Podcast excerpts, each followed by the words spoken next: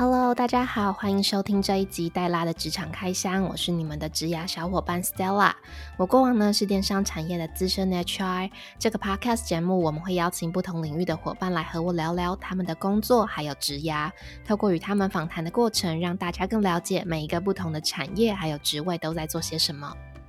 今天我们要聊的是大家可能有一点熟悉又有一点陌生的非营利组织。那讲到非营利组织，大家想到的会是什么呢？是议题的倡议，还是公益捐款，还是非政府组织，还是慈善团体？这一集大家邀请到了在非营利组织有多年工作经验的祖义来和我们分享他在过往有大型还有新创非营利组织的工作经验以及他的职涯历程。让我们一起揭开非营利组织的神秘面纱吧。Hello，祖义，欢迎来上我们的节目。Hi，Stella 我想在一开始，请你先跟大家分享一下你过往的工作经验。好，嗯，在刚毕业的时候，其实一开始是进到了广告行销公司，那工作了将近快一年的时间，然后就转职到了非营利组织。那一开始的非营利组织是偏传统的，然后具有规模的这样非营利组织，后来。在去年今年年初的时候，转职到是偏新创的非营利组织，这样。嗯，你刚刚讲到说，你其实最刚开始不是在非营利组织里面工作嘛？那我想要请你跟我分享一下，就是你觉得在一般的民营的企业跟在非营利组织工作，你觉得最大的差别会是什么？我觉得最大的差别就是一个它是嗯有赚钱目的性的，然后另外一个是。他是嗯，期待要看不同的状况，就是他有不同想要解决的社会问题。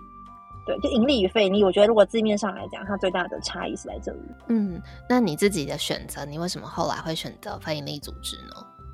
其实我刚毕业的时候就想要进非盈利组织，但那时候没有一个好的嗯求职的管道嘛，或者说那时候可能比较不会写履历，所以在那个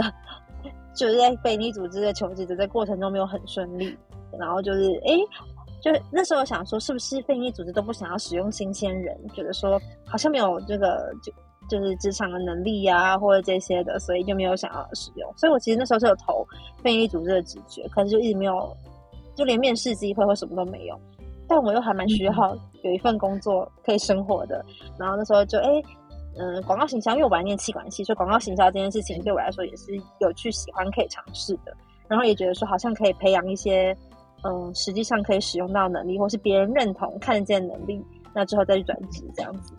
刚刚主有讲到说，你当时有在想说，是不是非营利组织可能比较不欢迎新鲜人？然后因为其实主义之前在那个比较大型的那个组织里边，你是已经担担担任到主管了嘛？那以你曾经担任过主管这个角色来看，真的有这个问题吗？会比较希望是有经验的人进来吗？我觉得要看他的那个职缺是什么。我觉得我之前当主管的时候，有那个不同的心路历程过。一开始的时候，嗯，确实觉得说，哎，用新鲜人就是蛮 OK 的，因为自己也曾经是新鲜人嘛，就觉得问新鲜人是没有问题的。然后中间到后面的时候，觉得新鲜人或不是新鲜人这件事情都是可以的，就它不是一个求职的门槛。但这件事情要回到他的职缺，他这个职位是什么？他需要的嗯职务能力是什么？对，所以是不是新鲜人，这个可能还是要评估。一个是嗯这个职位职缺，另外一个是可能要回到组织文化，组织文化怎么去看这件事情？嗯，那如果说今天真的有一个新鲜人，他非常非常想要进到非营利组织，有没有什么样的角色可能是比较适合，或是比较欢迎新鲜人的呀？嗯，我会觉得后勤团队的角色都蛮适合新鲜人。那这个后勤团队讲的就会是，我觉得一般人可能不是那么清楚，非营利组织里面也许有可能有这样子的职缺。因为举例来说，大家会想到非营利组织的工作，第一印象应该是社工，甚至有些人可能会讲错，讲义工或是志工，但是就是社工。对，然后或是嗯。教保员就是看这个非营利组织它的性质是什么，总之大家会想到是第一线的服务人员比较多，是。但是其实，嗯，要让这个第一线它能够顺利的运转下去，它一定有一些后勤。我们在讲的，不管是行政也好，或者是总务也好等等，甚至是一个非营利组织它要营运下去，它是有募款，它是有资源募集等等这些需求。那在巨规模的非营利组织的话，它是会有行销、公关、媒体部这一些，那甚至嗯捐款捐款的客服部。那这些其实大部分我刚刚讲的后勤这部分都蛮欢迎新鲜人，对，他比较没有，我觉得他那个门槛相对低一些些，相对，嗯嗯。那如果进去之后，可能我还是对于行销类别的工作或者是公关啊类别的工作比较有兴趣的话，在里面可能像是水平发展，就是可能转换部门这样子的机会是多的吗？我觉得是有的。当然，一个是实际上，我觉得不管是传统非营利组织或者是新创非营利组织，都是有这个机会。那我觉得它的前提一定是说，嗯，最大前提一定是组织它相对有这样子的需求，在职务上面有这样子的可能性。举例来说，公安部门它可能刚好确实有这样子的人员的需求，那甚至说有些专案它确实需要这样子的能力等等，我觉得它是有这样的机会。只是说，他当下要看的还是组织他现阶段的需求。嗯，OK。那我想要先跟祖义聊到最最最前面，就是你刚刚出社会的时候，因为其实我跟祖义就是认识很久，我们是在学生时期就认识了，所以在祖义的第一份工作是一个非常非常辛苦的工作。然后我现在想要请你，就是先跟大家分享一下你当时的工作内容，跟你觉得这个工作后来就是让你进到非营利组织有没有什么样子的帮助？我当时的工作内容其实，嗯，我我觉得大家应该蛮多人都曾经有这这类型的工作经验，就是广告型小公司，然后工作的内容的话，主要是要写提案，然后或者是嗯有一些陌生开发，甚至是我们那时候每天会去捞政府的标案，然后去讨论说有没有要投这个标等等的，然后去就是 brief，然后。就是会有很多哦，当然还有执行，就是你那个案子顺利顺顺利标到，或者是说你顺利提案成功之后，你有需要去执行规划。所以就是，嗯，内容其实算是蛮蛮碎的，但简单来说就是偏一条龙。它一条龙就是说，你从开始，嗯，你从如果我们以公部门案子来说好了，你从捞标案到写标案，那到要去把这个标案执行完成做结案。都会是你这边要去处理，嗯，然后当时公司会有设计，所以只有设计的部分是你可以拉出来请公司的设计协助做。那所有外部厂商也是你要去讨论、去沟通。那预算也是你要先整理好，然后让老板看过，确定就照着预算去做执行推进这样子。嗯，当时会很忙，主要一个原因是因为嗯人力，就是我们那时候公司也很行，所以人力需求上面其实蛮。蛮有这个需求的，但是就是公司没有办法去，等于是说，我觉得讲简单点好了，就是公司可能要做，嗯，当时如果来看，我们可能是十个人要做的事情，但是只有三个人可以做这件事情，所以相对你的业务负荷量就会比较高。是你当时的呃工时状况非常的不正常，对不对？对，我当时就是很长，嗯，可能。晚工作到晚上十点是一个很正常的事情，然后有几次是甚至是要跨夜，就我可能跨十二点，然后甚至有有一两次是到隔天早上的那一种，就是公司来讲是，嗯，对对对，我觉得真的是社会新鲜人才能有办法去去做的，但虽然我也做不久，新鲜的肝，对对对，为什么我说很多人就是这个经验应该很多人有，就是因为我觉得就是新鲜的肝用不完这件事情不是没道理的，嗯。就愿意去忍受这样子的工时跟这么操，就可能一个人要当三个人用的这样子的工作状态。对，我们回到就是讲到非营利组织的部分啊，主意有没有觉得？因为其实你在非营利组织已经任职蛮长的一段时间了，你自己觉得就是大家常常会对于非营利组织会有的刻板印象会是什么？然后有没有觉得有什么是可能大家很常见到的，可能是一种标签？或者是我觉得好的坏的好像都可以分享，就是不好的可能是一些标签，好的话可能是一些过度美化的滤镜。我觉得好像可以讲三个，嗯，第一个是，嗯，刚刚前面有提到，大家常常觉得在非营利组织工作的人都是志工，都是没有领薪水的，嗯，大部分啦，不是全部，还是有些人知道说在里面工作的人就领薪水，但很常在外面会遇到，就是问说。哎，你你们这样子工作有领薪水吗？当然有啊，不然我们要怎么怎么生活下去呢？也没有家财万贯这样子，所以第一个就是大家会以为在非营利组织工作的人都是职工，都没有领薪水。但其实因为在非营利组织，你的工作是相对嗯需要专业性，不管是你在做行销，或者是在做倡倡议，或者是政策领地等等之类的，都是还是需要专业性的，所以他是会领相对的薪资的。嗯，第二个的话是。大家常常会觉得说，哎，在非营利组织工作的人很有爱心，这个应该是偏好的，就是滤镜。对，但就是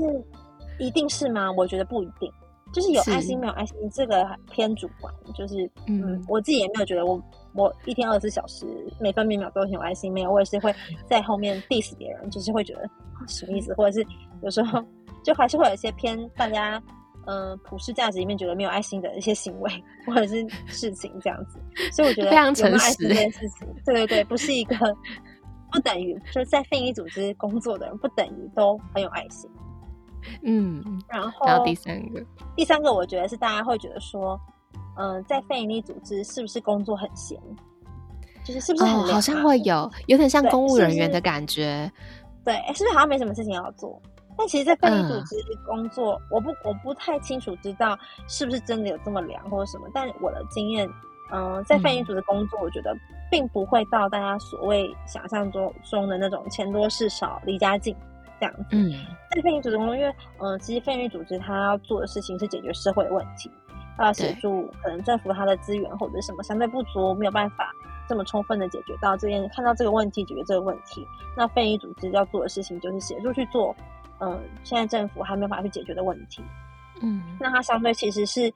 嗯，我们都知道社会问题其实是蛮有复杂性的，不管我们在讲生长、老人、教育等等的所这样子的问社会议题，都是蛮复杂性，所以在工作上面其实不是轻松的，都蛮有挑战的，就比较不像大家想象，在非营利组织工作就是养老啊，就是很闲啊，没有什么意义啊这种的，除了爱心之外，好像就也不知道做什么啊。这几个，这三个是我觉得大家蛮常在想到非营利组织的时候，很直接性、直觉性可能会想到的三个。三个 hashtag，嗯，对，这我觉得都是哎，就尤其你刚刚前面讲到说，是不是里面的人都是不领钱在做事情？我觉得好像有蛮大一部分人可能会觉得说啊，那可能里面的员工没有这么多，然后大部分的组成可能就是可能讲的志工啊，或者是一些就是没有领就是薪酬的人，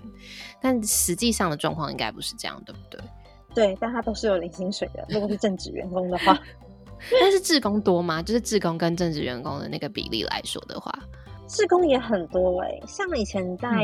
嗯，以前在医院基金会，就是第刚刚讲比较有规模的那个非利组织的时候，嗯，也是要看部门，就是看部门的需求。有些部门它像是嗯，志工志工活动中心好了，他们确实就是一个蛮需要志工的地方，然后志工就会协助，嗯，可能是活动的进行，或者是协助。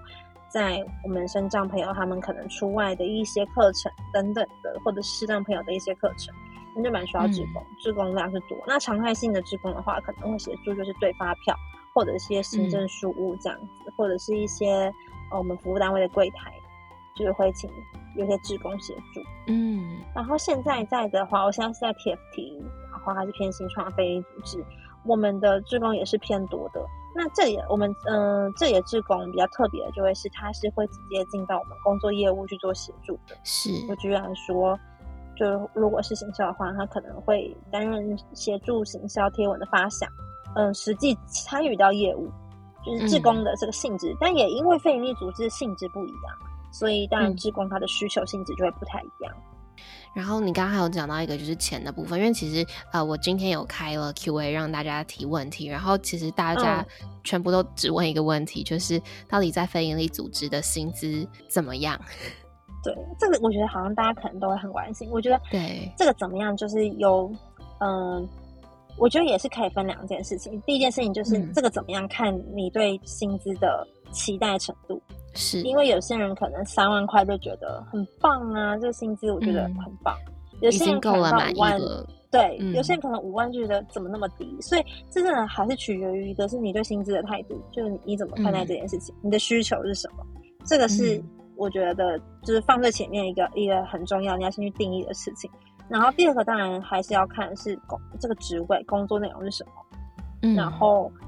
如果你是一般可能专员，或者是你是偏比较社会新鲜人的话，我觉得其实，可是我觉得如果嗯同样的职位举例来说，可能行销企划人员同样的职称，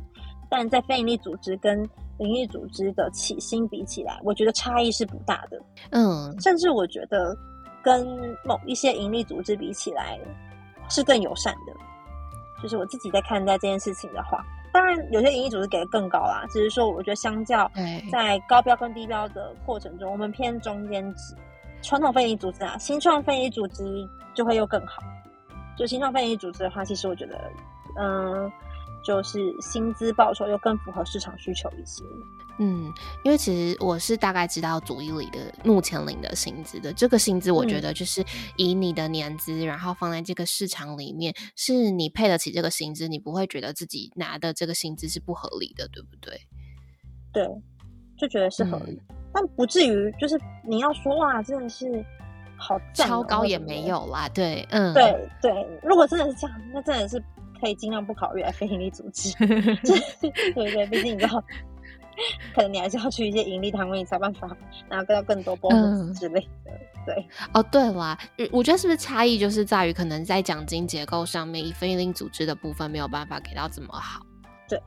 我觉得是。然后，我觉得真的是，可能我觉得还是要回到你个人这个职业选择。如果你今天职业选择是以薪资报酬为优先第一排序在第一的话，那这种就不会是选非营利组织，你这种就应该会去做一些业务，或者是嗯，除了去很赚钱的公司，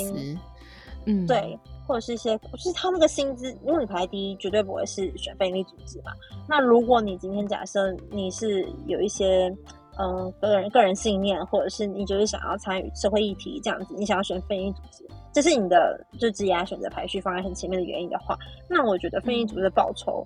嗯，不会算低。但我觉得这个还有一个可以讨论是说，我觉得在传统非营利组织来说，就是你相对有你的年资有经验，然后但你转进你想要加入这个非营利组织的时候，我觉得要看你加入的时间。嗯，如果你是在我举例来说，如果你一开始就在非营就在这间非营组织，然后你也待了大概四年五年，我觉得那个薪资，呃，也应该会是算是理想的。但如果你今天如果是在外面完全没有非营利组织相关的经验，然后你就直接，嗯，呃，你可能心里已经有其他的职场经验了，可能你有六年的工作年资好了，你在加入非营利组织的时候，你可能会觉得薪资是就是有落差的。对你可能拿拿到你理想中，或者是你在外面已经有六年工作年资这样子的，嗯，就是理想的薪资，嗯，就是我我在看这件事情的话，但原因是因为业务的不相关性，所以导致他的这些专业技能没有办法被延续吗？还是什么原因呢？我觉得，嗯，要看两种，一种是一个确实是业务技能的无法延续，就是你可迁移的能力，嗯，组织不一定看得见。然后不一定觉得它是符合的。那另外一个要讲就是你应征的那个职缺，如果你应征的是可能偏一般的专员，那他起薪是蛮固定的，它起薪是稳定的。也许未来它是有调整空间，也不是也许它未来一定有调整空间，但是你一开始确实就是一个蛮蛮固定的这样子。但是如果你嗯你有我举例来说，你有六年的相关的工作年资。然后你进来，你应征的就是主管管理职，哎，那薪资待遇可能就会是你想象中理想的。啊。所以这个还是很取决于说，我觉得简单来讲啊，如果你今天想加入非营利组织，你也有你嗯很期待的薪资待遇了，那你就找相关相关觉得符合，一个是符合你的薪资条件的，一个是嗯。嗯符合你期待的工作职缺的。因为嗯，薪资条件跟职位、职务内容其实蛮息息相关的。有个我蛮好奇的点呢，就是呃，在你之前共事过的同事里面呐，是他可能从一毕业就进来非营利组织，一直到现在的人比较多，还是是有外面的工作经验，就是可能一般一般的盈利组织的工作经验，然后转进来非盈利组织的比较多啊？说真的，不管是。传统的非营利组织还是新创非营利组织，在共事的伙伴中，高比例都是毕业后甚至第二份工作就在非营利组织的人较多，真的比较少是已经有外面经验的伙伴进再转职到非营利组织，这个确实是比较少。那既然讲到这个，我觉得通常会想加入非营利组织，不外乎可能就是很认同这个组织的信念，或者是符合就是自己的价值观，想要去做一些事情。那以组于自己的状态来说，你当时会一直想要加入非营利组织，然后一直到现在，你也是在这一个呃算是产业里面的原因是什么呢？嗯，我觉得最主要的原因是一直都蛮想要做有助于。人或者是有助于社会的工作，就是这样子的工作比嗯帮就是老板赚钱更吸引我。但这样好像能断自己思路，就不是说我就不帮老板赚钱，只是说这老板可能就会比较像是，如果是社会大众或者是什么会会就是对我来说感，我觉得应该是说更有影响力啦，就是更有影响力的工作这件事情会更吸引我。然后，那这个有关系的话，比较会是我大学的时候，嗯，我觉得算是蛮误打误撞，就是参与了蛮高程度的参与服务性的相关的，不管是社团活动等等的。然后在里面也发现说，其实，在做助人的工作这件事情，我是蛮蛮感觉到自己的影响力，然后也蛮感觉到自己的价值。那从这当中，我觉得也累积了蛮多可能不容易被看见的能力，像是反思。自我察觉、沟通，或者是如果那说比较能够看见的话，可能就是专案管理这样能力。因为你有蛮多的嗯活动要进行的话，你专案管理的时程其实是蛮需要去嗯管理好的。我觉得从这当中，这些能力其实都蛮能牵引，然后持续的去让它成长优化。因为你通常不太可能一开始用这能力的时候，你就已经是一百分做到最满。你一定是在过程中慢慢发现，慢慢再去调整调整。但是这些东西它是不会消失的，不管刚刚讲的反思、自我察觉，它都不会因为你今天换了工作之后，你这个能力就消失了，或是你就不需要。反而是，嗯，我当下没有发现到我这能力，就我大学当下没有发现，而有这件事情，我这个能力，一直是到可能出社会几年之后，慢慢发现说，哦，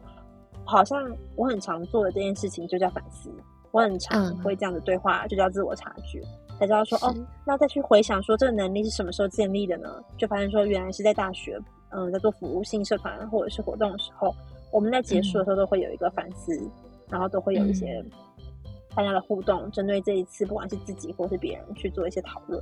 然后这样子每一次的持续性的累积，它就是变成你的 DNA，你就是常态性的。会不自觉的有这样子的反思的行为，或者是自我觉察的这样的状态出现。嗯，那你觉得实际因为你在非利组织的时间其实蛮长的，你觉得你有得到你当时想要进来这个产业里面你想得到的东西了吗？其实我觉得我刚进来哦，我在非利组织真的蛮久，我大概现在已经七年多。然后，嗯，我觉得这个。因为我刚进来的时候没有特别预设我想要得到什么，就甚至我在选择金一店的时候，也不是因为我对生长议题或者是什么很有兴趣，纯粹就是我觉得我只想要进非营利组织，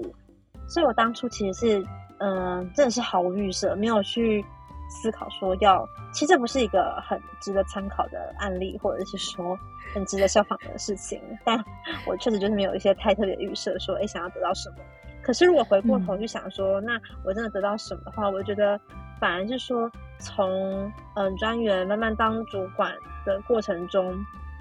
知道说哦自己其实嗯像刚刚你提到的，我很希望自己是一个有影响力的人，然后做嗯能够发挥影响力的工作。所以我觉得这件事情比较像是我在踏入这个过工作后，我才意识到我想要得到什么，或我想要做到什么。比较不是我一开始就预设说哦，我就是想要，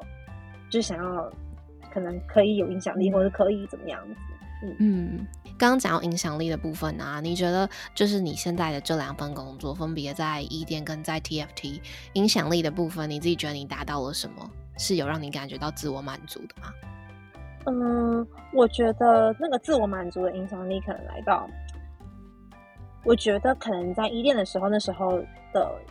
影响力是来自于我们做了蛮多不同的专案，那那个不同的专案可能会触及到不一样的受众。那我觉得，其实社会议题这件事情，它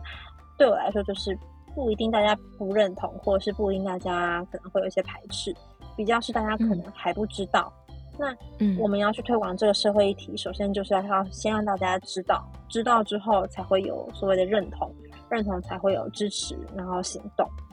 嗯，我觉得是一个嗯，在做社会倡议蛮需要设计的一个过程。所以我觉得在一店的时候，让我觉得最有影响力是我可以接触到更透过跟企业合作，或者透过各个不同的专案，可以接触到更多的社会大众，让大家知道这个议题，而不是在同温层当中，大家就是哦，只有我们这一些人知道而已。就是我觉得我自己在定义发挥影响力这件事情当中，然后也蛮有感，跟蛮期待未来可以往这个方向前进的。就是社会倡议这件对我这件事情对我来说是相对我在非营利组织里面很想做的事。嗯，那我们回到就是工作内容的部分，我想要请主一跟大家分享一下，就是你在这两份非营利组织的工作里面呢，你分别执掌的工作内容是什么？我在这两个非营利组织里面工作内容其实都蛮像的。嗯，我觉得白话跟大家说就是募款跟资源募集。嗯，对，资源募集大家可能还会有一点，嗯，什么什么资源募集，但募款就比较直接一点，就是帮助组织去募得组织在营运上以及在服务上面需要的资金，这样子。嗯，钱钱的部分。对，再细一点讲，就会是我们嗯有既有的合作企业，那我们就需要写计划去做呃募款，然后去结案。那如果是有一些企业是比较有行销，可以做一些行销活动类型，我们就会跟企业提案合作一些行销活动。那这样的行销活动除了募款之外，也会有倡议的机会，是让更多人认识服务的议题，这样子。其实，在主义的，就是过往的工作经验里面，我有觉得很好的一个地方是，就是其实，嗯，你当时合作的企业都算是台湾蛮知名、蛮大的企业的。然后，我想请你跟大家分享一下，就是你当时合作过的企业是什么，然后你们可能合作的方式是什么样子？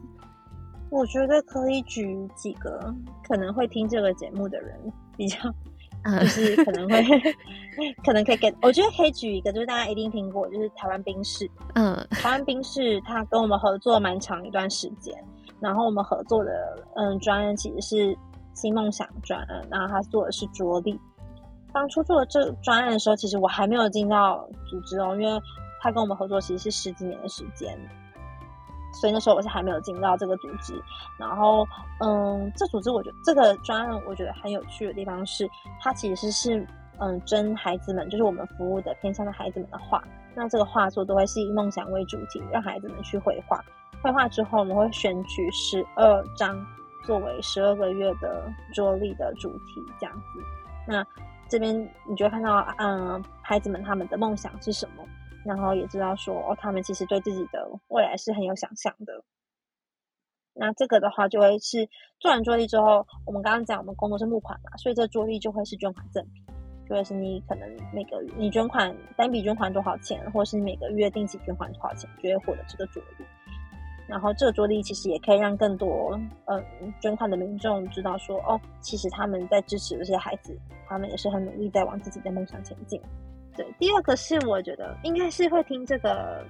这个频道的 T A 们会知道的，但不，但也许某一些较年长的伙伴们可能不一定知道的，就一次得罪很多较年长的伙伴。就是嗯，这个是 Innisfree，我不知道大家知不知道 Innisfree 啊，它是一个商，嗯，对美美妆的美妆保养的一个品牌这样子，嗯，它是爱茉莉太平洋集团底下的。然后当其实这个品牌是我就是非常喜欢的一个品牌，然后我觉得他们就是很时尚、很时髦的一个一个代表这样子。对。然后当初有发现他们在做公益相关活动，然后那时候就请伙伴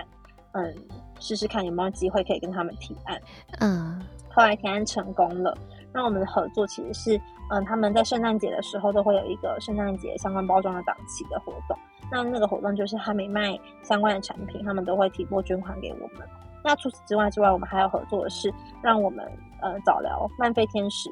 嗯，慢飞天使其实就是发展迟缓儿，它是伊甸有在服务的其中一块，就一块族群这样子。那我们踏到我们的嗯早疗的单位里面，跟我们的发展迟缓儿他们一起做画画啊，或者是一些活动。嗯然后那个画画做最后就是会把它输出成明信片，然后民众嗯到门市如果购买这样子的产品的时候，都会明信片送他们这样子。然后我印象很深刻的是，因为他们一起画画这个过程，就是有点共创共创，然后有点像是嗯嗯、呃也让那件事他们有机会有一些刺激。然后跟民众他们也不会有一种觉得哦，我只是买产品而已。他同时也知道说哦，这样子的购买行为其实是有一些公益的公益的成分在的。我在看你当时的部门啊，然后看你 member 在做的事情，其实我觉得你们算是一个需要蛮多工的一个角色。你们有点像是业务，因为你们需要去跟啊、合作的企业谈合作，然后你们有点像是行销，因为你们要必须要把东西让更多的人知道，让它是有吸引力的。然后你们又一定是 PM，因为你们会有时程的压力，所以像是在你们的啊、可能这个部门待过的伙伴，他们可能离开之后会去哪里？跟他们可能比较长远的职涯发展会是长什么样子呢？大部分这个部门离开伙伴，一嗯，确实以行销就是下一个阶段会去做做行销的，不管是行销企划、或者是嗯行销相关的 PM，这个会比较高比例这样子。也有伙伴去做业务，但是比较少一点。是，那如果说像是我刚刚讲的这三个面向的工作项目，你觉得如果说以你当时的那个部门来说，它的个别的占比大概会是怎么样？我觉得占比会是，我觉得是四十二十，四十二十，然后四五六，所以是四十。数学不好啊，真的算四十二十四十，然后加起来看看最后一个剩多少。我觉得行销是相对相对低一些些，然后业务跟专案管理是相对高的，就是以比例上面的话，对。那原因是因为行销，其实因为你你嗯、呃，你要你会知道说，应该说在做这样子的工作大概一年吧，一年就算一一个循环一个 round，你会知道可以合作的项目很有限，就是嗯。我们虽然说是异业合作，但是就是可以联名的事情很有限，或是嗯。我们比较像是换个包装、换个方式。可是你说我们要像是有什么广告车，还是说像乐视可以做嗯那个钓鱼，在上面然后可以钓鱼，对这类的这件事情，就是那个可变化性相对就是相对低一些。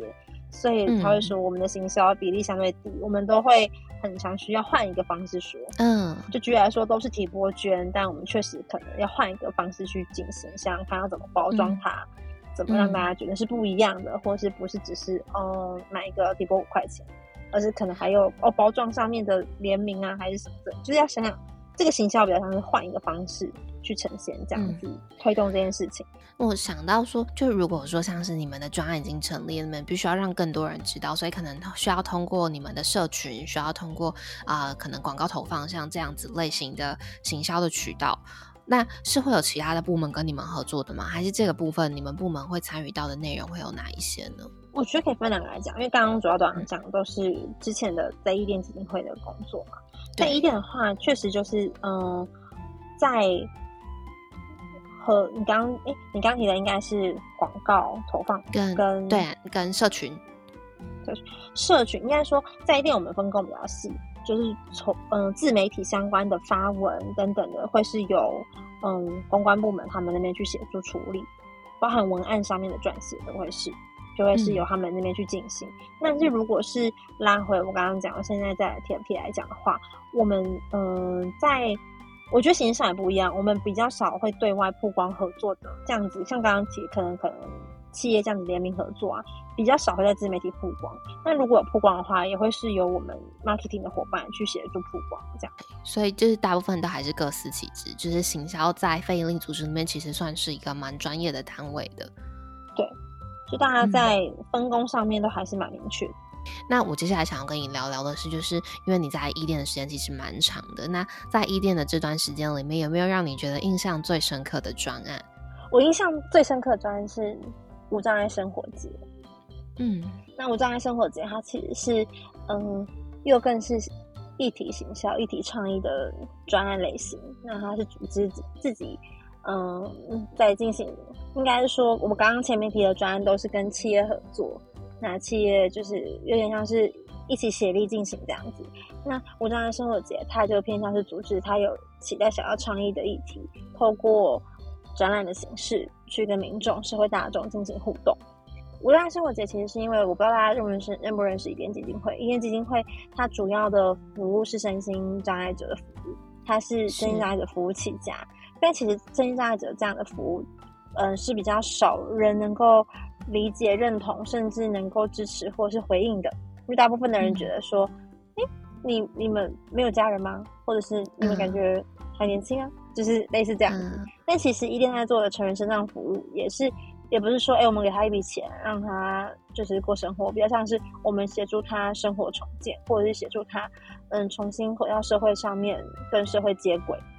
嗯，以及其实成人身障他，嗯，有部分是先天的，也不是他自己可以决定的这样子。所以无障碍生活节在推的这件事情，其实一部分是让大家更认识身障服务。那同时，其实到后面的时候比较多，除了在沟通成人身障之外，我们也在沟通的是老人的议题。因为无障碍这件事情不是只有成人身上需要，你会发现你老了之后也很需要，因为你可能坐轮椅，或者是你行动的时候有一个很高的台阶，其实跨不过去的。所以会发现说无障碍这件事情是，嗯，甚至你不是身障者，你也不是老人，你可能也会需要。当你在推着娃娃车，或者是你推着菜篮、行李箱，如果你的人行道上面是高高凸凸的，你可能没有办法在人行道上，你要走去很危险的大马路上推。所以无障碍这件事情是我们无障碍生活节一直在沟通的。那运用的方式其实是很有趣的，就会用展览的形式。我们嗯之前有在松烟文创，然后也有在华山进行过。对，所以就是我印象很深刻。然后每一年我也都很期待跟伙伴们用嗯不同的形式去共创、去思考，用什么样方式可以更靠近社会大众，然后跟大家不会觉得很无聊。因为一般人想象嗯非利组织的活动或者是展览，可能就是会很僵，或者是很洒狗血、很黑暗。对，所以我们其实一直都希望用比较正面，然后用比较让大家知道哦，嗯，是有希望改变的。就是这些改变是会发生的，这样子，然后更让大家透过这样子的展览互动，能够有一些同理，或者是能够有一些哦，是这样子啊，这样子的感受。嗯，有，我记得我有去参加过一次，然后就会有很多可以互动性的活动，对不对？就是让你实际去体验。对，如果你今天变成一位生长者的话，那你可能在生活中会遭遇到的困难会是什么？对对，有时候你是。短暂性的，我随便讲，可能你真的不小心车祸了，或者是你就不小心打篮球，你可能就是就是可能脚就是下来的时候没有踩稳，或者什么的，你可能就是一些生活上的不小心，导致你可能会成为一个月或两个月甚至三个月很短期的肾脏的时候，呃，你可能也就会有这样子的感受。所以其实这件事情不是离我们很遥远的，我们其实想跟大家沟通这个意题。你就在讲我吧，我去年手断掉，手固定了一个多月。对你真的会很不方便的，尤其是啊，如果说我可能还在台北的话，我会没有办法想象，当我的手就是有一只手无法使用的时候，我要去搭车，或者是我可能要提东西等等，我应该要怎么样进行？这其实是蛮困难的。然后你要上班，对，我要上班，上班根本就没有办法，因为我断的是右手，就连拿花束都不行，就它是你的惯用手，对。但如果说，虽然这是题外话，但如果说真的是我右手突然不能用，但是我又必须上班的话，有什么样子的方式可以 让我顺利的进行我的工作吗？有一种就是我们在讲的职业重建，或是植物在设计，应该是植物在设计讲会比较符合一点。植物在设计的意思就是说，我们会有专业的。嗯，专业的人员会去评估你的工作，那跟你现在嗯身体的状况，那协助你的状况，去将你的你的工作的可能，不管是流程或者是你工作会运用到的这些工具，进行一个再设计。举例来说，你可能本来都是用右手用滑鼠，那你可能右手受伤，或者是你可能真的就再也没有右手了，那就是左手的滑鼠，或者左手怎么样可以让你协助这些事情发生。那在设计之后，就会有一些重建的过程等等的，就是会有一些这样的流程发生。嗯，这个蛮有趣的耶，这个又跟设计思考可能有点关联性，有一点类似。对，嗯，那你刚刚提到无障碍生活节，因为我知道其实你参与了蛮多届的无障碍生活节，那你到最后你所负责的角色会是什么呢？嗯，我觉得最后负责角色其实也比较像是去确保这件事情的发生，然后跟。这件事情的发生，它的核心不会离原来的初衷太远，跟不会跟组织的文化脱节。因为你到后面，嗯，一开始有趣一定是因为你参与在其中，然后你有很大的嗯决策权，然后自主性，所以你觉得有趣。所以当你今天成为管理者的时候，你也要去思考说，别人觉得他有趣，一定也要是因为他能够有绝对的自主性、决策权。不是你要的这件事，你不是你想要这个无障碍生活节它长成什么样子，不是你想要这个专案，它不会是你想象的样子，对。但你又要确保它不会离组织的文化或组织的样子太远，对，就是我觉得比较像是这个角色，跟跨部门沟通的，就是最后的一个，也是一个确保这件事情能够顺利发生的角色。所以这个活动算是你们部门独立承办的活动吗？对，主要是我们部门，那也有跨部门，也有像公公关啊，然后也会，嗯，当当天的活动也会有需要一些其他部门的支援，但是在整个规划进行上面，比较是我们部门就是独立进行这样。这样讲起来，我就觉得你们部门是非常多工的部门呢，因为这样你们还需要有策展力，你们还必须要知道说就是如何策展、如何规划活动等等的。对，但我们我们有找那个外部厂商一起协助进行。就嗯，但这个协助进行比较像是硬体上面的，还有可能在展览上面的一些动线规划。因为我们一开始其实我们都会先想好一个版本，就是我们会先嗯，以过往的经验，如果在空间上都是用同样的空间的话，我们会思考说我们的动线依据之前的经验，我们今年要怎么优化，或者是我们今年想要怎么样再留住人潮，或者是让这个。流量达到最大化，这样去思考这件事情，然后先画好初版初步的动线之后，给厂商，请厂商帮我们去做判断，能不能这样做，或是有什么其他的建议。嗯，而且我必须要讲一下，就是以我之前就是有去参加过的，就是伊甸的无障碍生活节，其实让我觉得蛮颠覆我的想象的是，就是因为毕竟伊甸在我的心目中，我啦，可能大家不一定这么想，但在我的心目中，伊甸就是一个非常非常啊，算是老牌的一个非营利组织了。然后我的想象就是，他今天办展可能就是俗俗丑丑的，对，但是其实实际去是非常新颖的，就是你他出现在华山，出现在松。你会觉得它就是完全是符合那个场景的设计，然后一切看起来都是是非常年轻、非常活泼的风格的。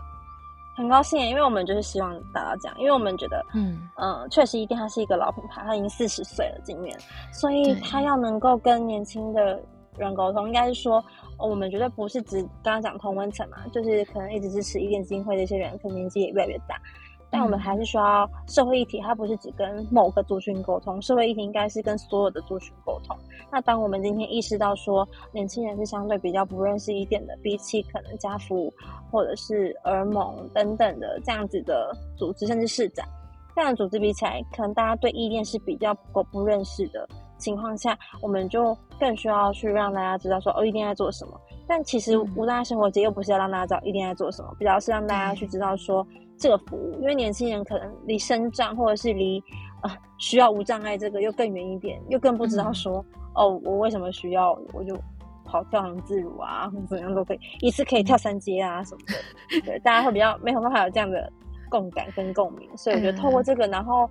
我们也知道年轻人就是喜欢漂亮的东西嘛，就可以拍照啊、视觉化啊这样子，所以我觉得也蛮高兴，真的大家能够觉得哦，这里是因为确实这这半。这些年来来的人，大部分都是年轻人。嗯，对。那在 TFT 呢，有没有让你自己觉得比较印象深刻的专案？我觉得 TFT 因为时间也还没有到很很充足，所以我觉得如果要谈一个印象很深刻的专案，可能也真的只有一个，就是嗯，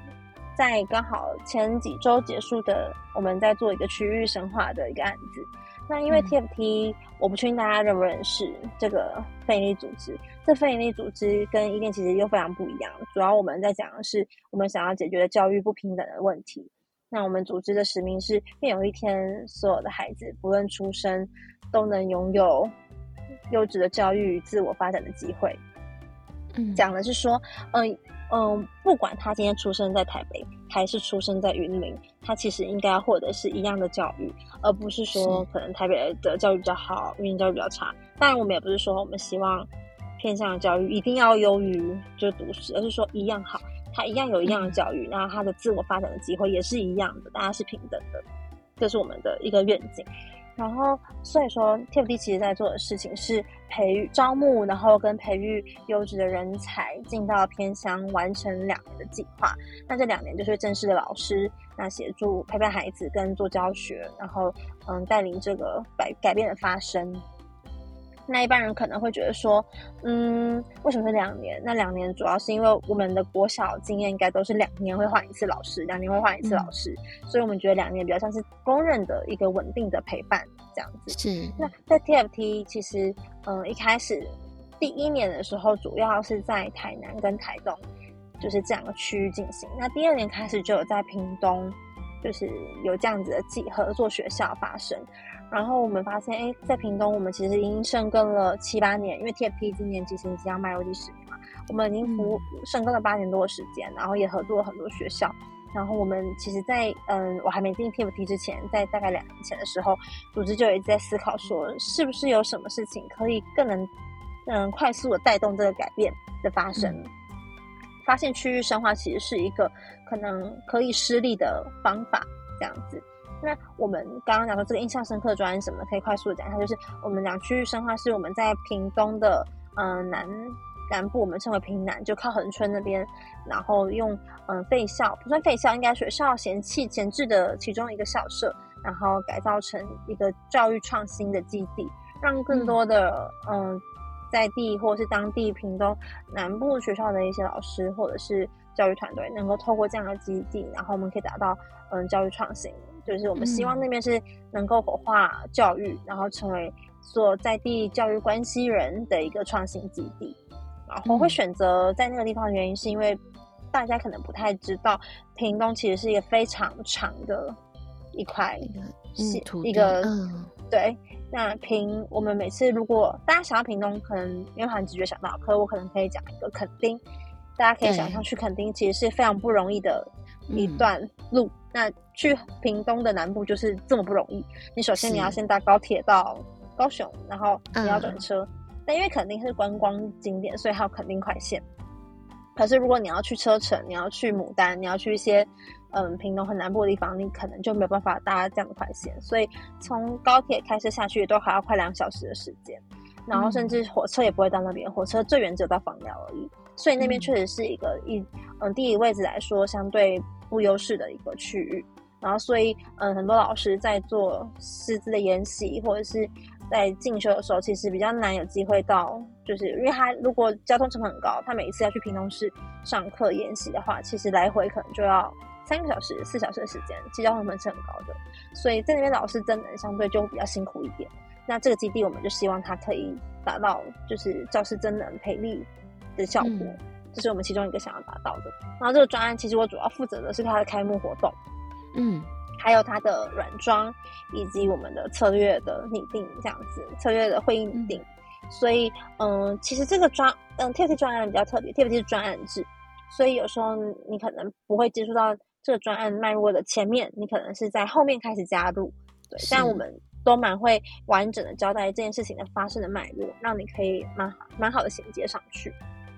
嗯，那你自己认为，就是你在伊甸累积的经验，然后然后在 TFT 累积的经验，你所累积现在所具备有的能力会是什么呢？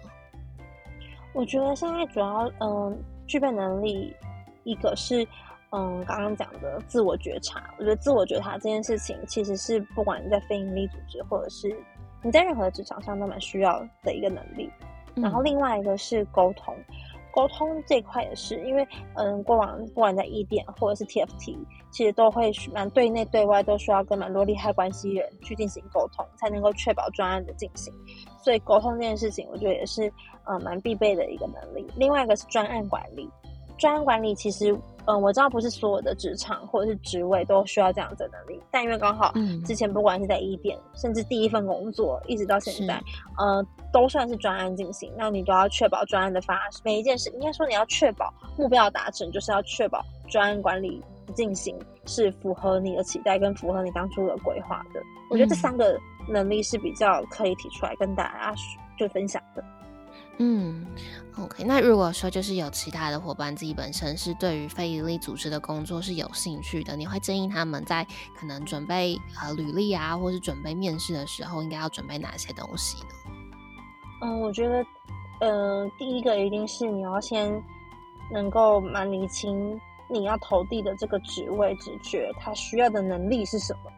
因为。嗯，不一样的职缺，即使是在同一个组织里面，不一样的职缺，它需要的能力一定也不一样。所以这个是蛮重要的。你要先知道你的职缺是什么，然后你要展现你有这样子的能力，这是第一个。然后第二个是我觉得动机，就你要蛮能把你的动机写清楚。因为我觉得在非营利组织，其实很在意你的这个投你的面，因为那怎么讲，你就是想要获得这个职位的。动机是什么？你为什么想要来做这件事情？就是这件事情，其实我们蛮看重的。就你，你如果跟我说你是为了就是养家糊口或者什么，我会蛮担心，就是你的续航力，或者是你能不能够就是有热忱去嗯参与这样子的工作。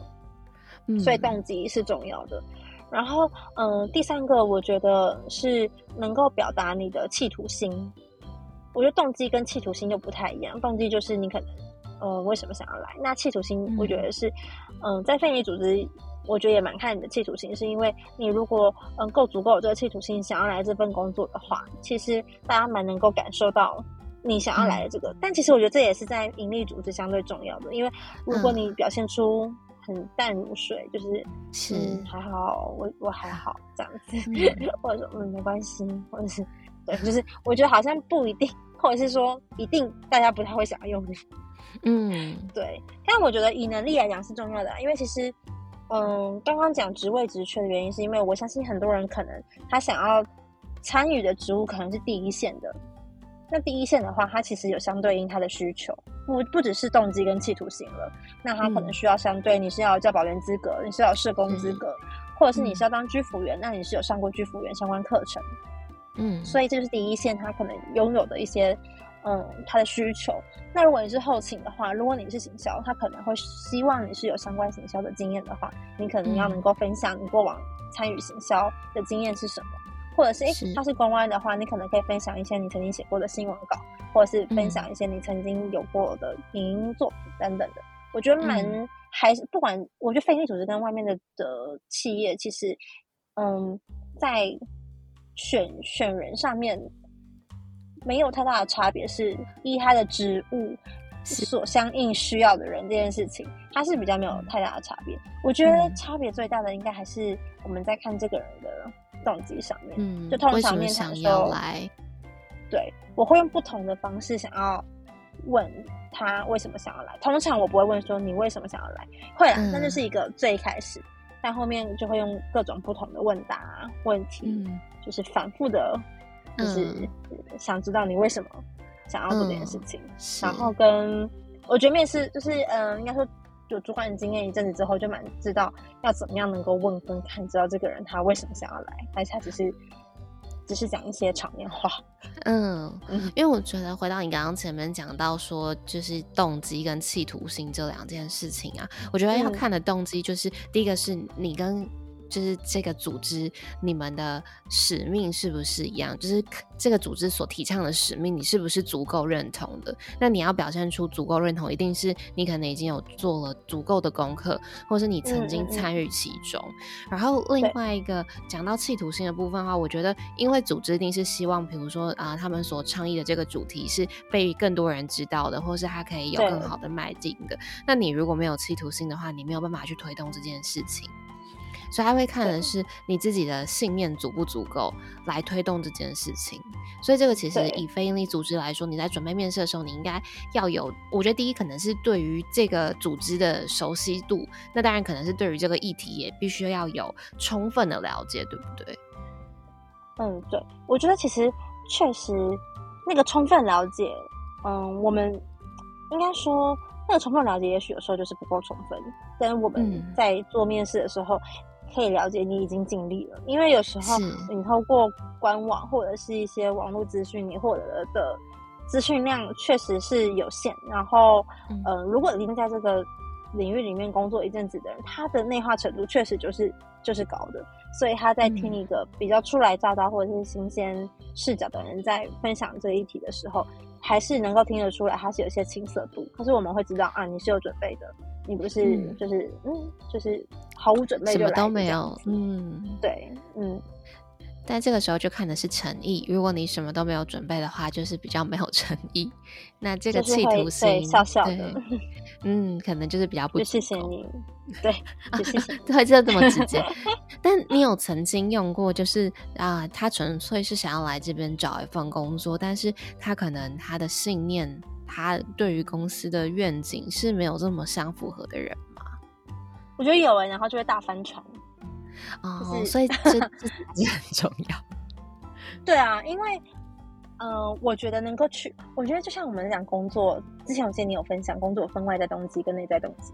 对，所以我觉得在非营利组织工作，内在动机绝对是高过于外在动机的。尤其刚刚在讲薪资这件事情，我们都知道，他绝对不会是给你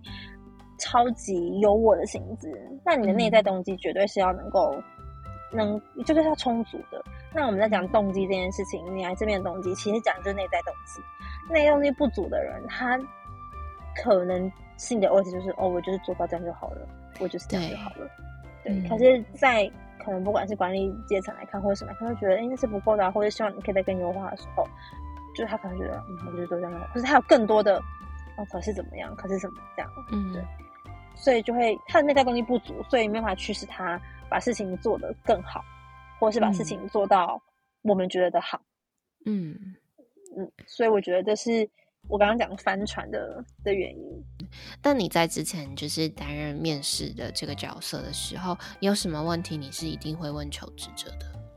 嗯，很多耶。我像如果他是有工作经验的话，我也会想要了解他为什么结束上一份工作。然后跟在上一份工作最不愉快的经验是什么？然后是怎么样去处理那个不愉快的经验？我比较少问的是你在上一份工作的成就是什么？因为我相信应该蛮多人不一定在上一份工作可能真的有什么成就，但我觉得不愉快经验应该是每个人都会有的。但我蛮想要听听看大家是怎么去分享，或是怎么样去叙述这个不愉快的经验。那这不愉快经验是什么？我也是蛮好奇的，嗯所以。这个是一定会问，那当然就是你为什么想来这里工作，这个是一定会问，以及嗯。你在这边有没有想要做到的事情，就你有没有一个自己想要达到的目标？虽然我那时候刚刚进一店的时候我没有这个目标，可是我后来还是会问人家，就是 就是还是会问一下你有没有目标这样子。嗯，对，这几个是是蛮会问的。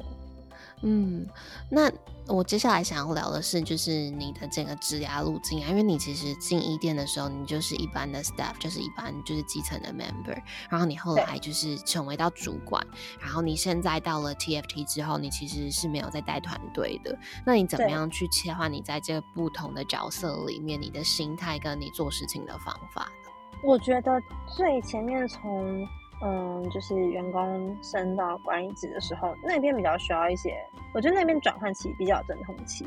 因为你可能没有当过主管，所以你不知道主管怎么当，然后你就要去模仿，或者是学习，或者想象，或者是嗯找一些资料上课，因为你想要当一个好的主管，但你后来发现一个好的主管其实是蛮主观的，就是并没有一个嗯大家都会觉得你是好的主管这件事情。那我觉得就是转阵痛期，从嗯专员转到主管过程中会发生。那怎么样去衔接？我觉得真的就是学习，就是不断的学习，然后嗯自己会发现你要去自己定义你想要当什么样的主管，而不是去当别人口中的那个好主管这样子。对，然后要去知道自己有什么原则，然后你的界限在哪里。同时你要换位思考，说如果。嗯，你是你自己的主管的话，你会怎么？你会希望别人怎么看，或者你希望别人怎么？你会希望那个主管怎么做？这个是我在转换过程中，嗯，慢慢慢慢衔接，然后跟我觉得后来就一路就是练习。我觉得学习这件事情是不管是专员或者是主管一直在没有停下来一直在做的。然后这个学习，我觉得可以跟大家分享的是，嗯，不要只期待。在职场上，别人给你的学习机会，就你自己要去增加、增进自己、增强自己，然后不管用什么方式，对对对，这是我觉得可以跟大家分享的。嗯，然后嗯，从主管再转回专员，就算挂在资深专员，只是过程中，我觉得没有什么太多需要衔接，因为你有当过专员嘛，嗯所以你就知道自己管自己其实相对是容易的事情。对，嗯然后我觉得反而特别是你会用不同的视角去看你在做的事情，然后跟嗯去想你怎么样做可以做做得好。那当然，嗯嗯、有时候你可能会就是会想要更多自主性或者更多什么，但同时就会提醒自己说，哦，你就是个专员，就是一个嗯，角色不一样深专员，对，角色不一样，对对对，嗯因为嗯角色不一样的时候，你要负担的、你要承担的事情就不一样。对，嗯所以我觉得在转换来讲，嗯，我觉得在专员转成主管的时候，那时候比较有阵痛期。那最后的话，我想要请主意，就是给未来有想要进到非营利组织的伙伴一些小建议。嗯，我觉得嗯，想给大家一个小建议，可以给大家的建议是，嗯，想清楚自己当初想要进非营利组织的初衷是什么，然后嗯朝着你的这个初衷目标前进。我觉得这是给大家的第一个建议。然后第二个建议是，嗯，不预设自己会遇见什么，或者是会发生什么，就是这个是我给大家的第二个建议。嗯因为呃，为什么会给大家这两个建议？其实是因为如果大家是从新鲜人直接进到一个非营利组织的话，我觉得那个学习的广度是很广的，然后深度嗯也是很深的。那个是希望大家毫不预设的一个原因。那不忘记初衷，是因为嗯，确实蛮多伙伴可能工作认识之后就会思考说，这样的薪资或者这样的呃对，但我觉得这不是问题，就是追求更好的薪资待遇不是问题。对，但这个我会嗯蛮建议大家可以在你刚要进非营利组织之前，就可以先思考好，你可以嗯接受的薪资是什么，然后你人嗯生每个阶段你愿意承就是接受的薪资是什么。因为嗯、薪资如果需要越来越高，是没有个尽头，它是没有天花板的。对，对，你说你要月入百万也不是不可能啊，它是没有天嗯花板的。对，但就是你嗯要去平衡你自己的外在动机跟内在动机，然后设定好嗯阶段性目标，不然你可能会变成每一年都在觉得自己薪资怎么还不够高，不够高。嗯对，这就是你会自己内耗自己，变变得不是你在工作上遇到什么瓶颈了，而是你在内耗嗯自己的一个我觉得蛮蛮不必要也蛮不健康的状态。嗯，你讲到这个，让我想到就是，不管是我在面试 candidate 的时候，或者是我在做职涯的探索的时候，帮伙伴做职涯探索的时候，其实我都一定会问大家的一个问题是，就是以现在工作对你来说，这当中最重要的事情是什么？什么事情对你来说是你优先考量这份工作你喜欢不喜欢，要或不要？的要素，然后有些人可能就会是钱嘛，就会觉得说嗯薪资是他的首要考量。有些人觉得是嗯。这个工作可以累积到的经验，那有些人可能嗯会是觉得这个公司的名声，他想要去一个大家都听过的公司等等。所以嗯。如果大家就是想要进非营利组织，但是又同时想要有高薪的话，这时候我觉得可以大家去评量一下，就是在你心目中的那个重要的排序度上面，是钱比较重要呢，还是呃进入到非营利组织，你可以去达成你可能自我成就的这个区块，你觉得比较重要，或是发挥正面影响力这个区块比较重要？那如果说钱比较重要的话，那你可能就需要去思考一下，那非营利组织真的是你的首选吗？如果钱真的对你来说这么重要的话，那当然你可能可以去比较说，在不同的组织里面，有些组织他们可能给的配特别好，那你可能可以去想办法加入那样子的组织。那如果说你真的没有办法的话，那你可能就可以考虑一下，那也许非营利组织并不是这么适合我们的。对，你可以用别的方式去做你觉得有影响力或者价值的事情，但你还是选择高薪的工作。对，因为其实可以做很多方式。对，你可以去当职工嘛，或者是你没有时间，你可以有钱的话，你也可以有钱出钱，是对，这个样子。因为我们也是有一些外部职工这个伙伴，他是就是在 IBM 或者在一些蛮厉害的嗯企业蛮对企业，但他就想，对啊，这件事情也是可以做的，就是可以满足你想要发挥说影响力或者价值。哎，可我很好嗯奇，就是像你刚刚提到说，你们就是之前你在认知的时候会问大家这个问题，那有一个你们期待，就是不是可以说是期待听到嘛，或者是说怎么回答会是这个组织他期待听嗯到的这个答案？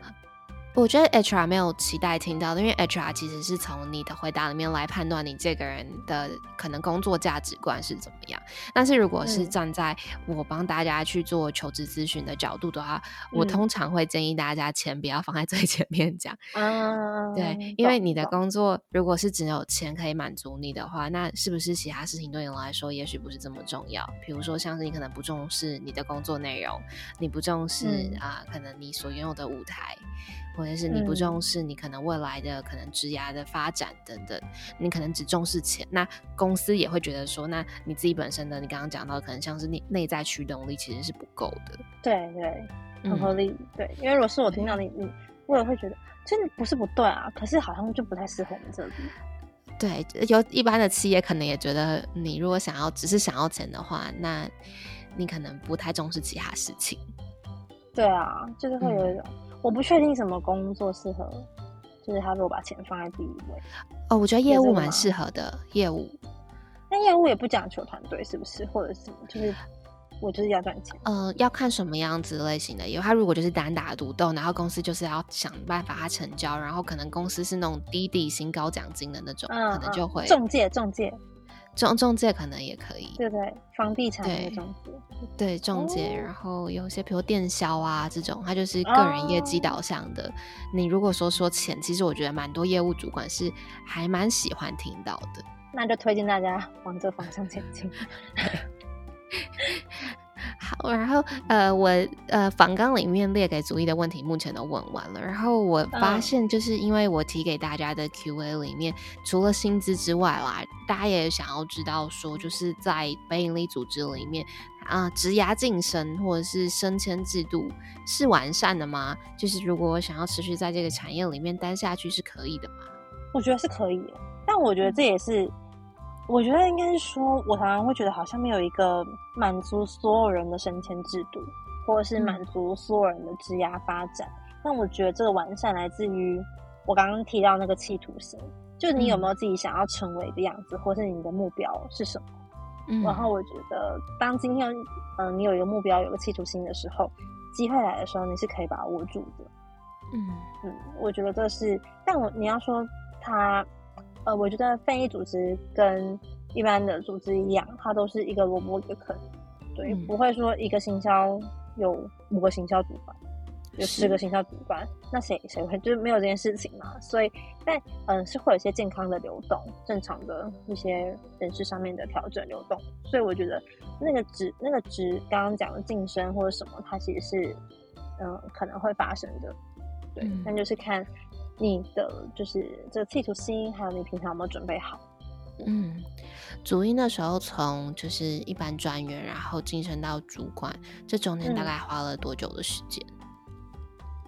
我记得是两年半，嗯两年半。